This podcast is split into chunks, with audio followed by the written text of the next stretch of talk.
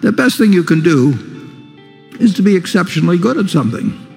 If you're the best, if you're the best doctor in town, if you're the best lawyer in town, if you're the best whatever it may be, uh, you know, no matter whether people are paying you with a zillion dollars or paying you, they're going to they're going to give you some of what they produce in exchange for what you deliver.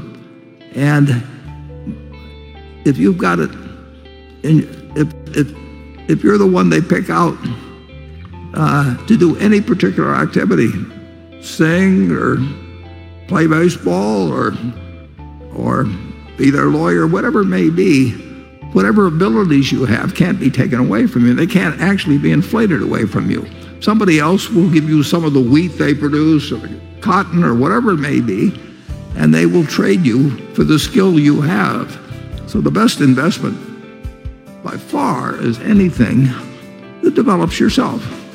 And again, not taxed, you know, so that's what I would do. 记得关注再走哦。